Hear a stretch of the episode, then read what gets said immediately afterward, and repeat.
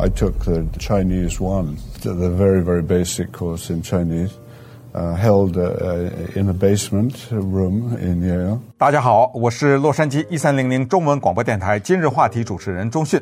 刚才您听到的这一小段录音，是一个英国老学者讲他学习中文的经过。他说：“我当年选了初级中文入门这门课，上课地点是耶鲁大学一个地下室，不知道。”当年有多少老外和他一起上这门课？但也许他的老师和同学都没有预测到，这个二十多岁的在美国的英国人，日后会成为赫赫有名的中国通。他就是二零二一年年底去世的研究中国的著名西方学者 Jonathan Spence，中文名是石景谦。这个名字起得好啊！他自己说，这是他在耶鲁大学读博士学位时候。中国史学前辈房兆瀛给他取的。房先生当时是这么跟他说的：“他说，你既然喜欢《史记》叙事笔法，敬仰司马迁，你的英文名字中又有一个字母 S，Spence，和中文的史谐音，就叫石景谦吧。其实，在我听起来，这个名字挺像中文的时过境迁，但时过境迁说的不也是历史吗？关于他二十多岁时候的经历。”他是这么叙述和中国文化的缘分的。It was in my early twenties that I got completely fascinated by China. It was like a total direction change for me. And it took the reading as a child and listening to the stories about the Korean War and then later the Great Leap Forward in China made me realize that I simply knew nothing about the underpinning of what was going on. 他说：“我二十岁出头的时候，对中国发生浓厚的兴趣。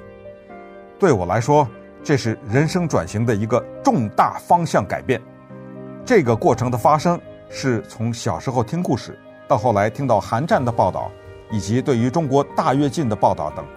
当时我就意识到，哎呦，原来我对这些事件的背景一无所知啊！大家一定听说过‘中国通’这个说法啊。”这个表达的英文是 China Hand，直译是中国手，就是 China 中国加上 hand 手这个字。最早这个表达法是英国人用来形容五口通商的那些中国商人的，管他们叫 China Hand。后来就引申到任何精通中国文化的洋人。再后来，China Hand 就指美国大学当中专门研究中国的那些非华人学者，还包括什么记者呀、外交官呐、军人等等。其中最著名的中国通，就算是哈佛的费正清了，John King Fairbank 博士。哈佛的中国研究中心 The Fairbank Center for Chinese Studies at Harvard 就是用他的名字命名的。说了半天啊，我其实就想告诉大家，石景谦就是一个名副其实的中国通。他的书我收集了一些，其中最重要的一本，也可以说是他的代表作，就是一九九零年出版的《追寻现代中国》。The Search for Modern China，红色的封面，一个大字中文“斗争”的“争”，这个字背后的含义不言而喻了吧？这是他的呕心沥血之作，一举登上了《纽约时报》畅销书排行榜，八百七十六页，回顾了中国从十七世纪明朝的衰落到一九八九年天安门民运这一段历史。他的书太多了，可以这么说，连简单的介绍时间都不够。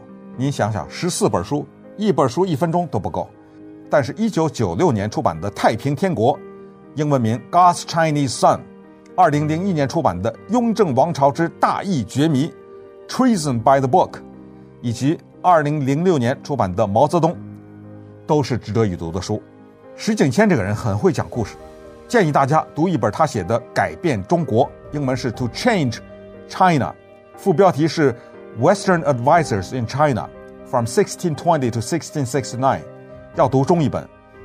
这个书讲的是自明朝开始，很多的西方传教士来到中国，他们带着进步的医疗和科学知识，作为接近中国人的工具。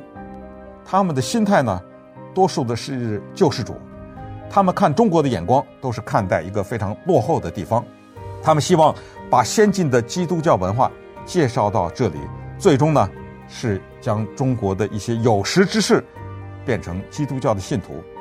我之所以建议大家读这个书的中文，是因为这些西方传教士都有很有意思的中文名字，而这些中文名字在读英文的时候只能看到拼音，你是体会不出来他们的含义的。他的讲故事能力体现在他在耶鲁大学任教四十多年的每一堂课中，他的讲座向来是座无虚席，总是能够用生动的故事把重大的历史事件串联在一起。读他的书也有这种感觉啊。耶鲁的毕业生。普林斯顿大学历史与东亚研究教授陈怡君这么评论他：“他说，我听他的课，看到他只需要一张手写的笔记，就可以让四五百人的讲堂里的学生全神贯注。他仿佛从空气中变出了金子。我相信他从来没有讲过两次同样的课。”石景谦，一九三六年八月十一号生在英国，父亲是出版社和画廊工作者，母亲酷爱法国文化。一九五九年，他从剑桥大学毕业。然后来到耶鲁，遇到了著名的汉学家瑞玛丽 （Mary Wright）。在瑞玛丽的鼓励下，他拿下了博士学位。石景谦的太太是耶鲁大学著名历史学家金安平。石景谦先生的去世，是西方中国研究的一大损失。